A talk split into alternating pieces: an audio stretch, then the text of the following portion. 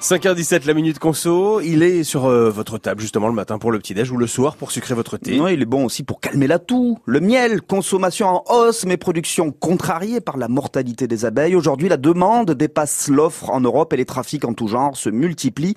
C'est ce que nous apprend le rapport Cyclope sur les matières premières. Il vient d'être publié. Et Laetitia Evelyne, le marché est saturé notamment par la production chinoise.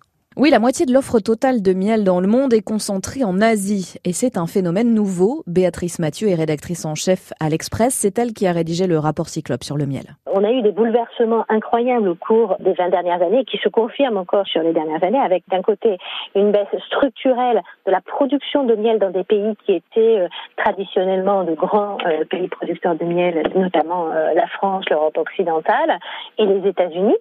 Et de l'autre, une augmentation incroyable de la production dans des pays qui ne l'étaient pas, et notamment la Chine. La Chine qui voit ses exportations exploser alors que le nombre de ruches n'a augmenté que de 13%, d'où les alertes au faux miel. Le faux miel, donc. Alors c'est quoi, Laetitia, le faux miel? Eh bien, ce sont en partie des miels et en partie des sirops de glucose, de riz, de maïs ou de canne à sucre, des miels qu'on appelle allongés, trafiqués, frelatés.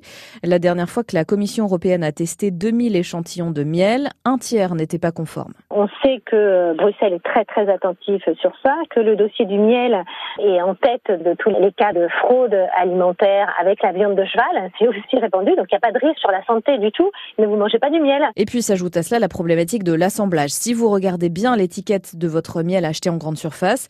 Vous pouvez voir comme provenance UE ou non UE pour Europe ou non, et rien d'autre. Ce qui veut dire que ça peut être un mélange de plusieurs miels de plusieurs pays différents. Alors question, est-ce que ça va changer?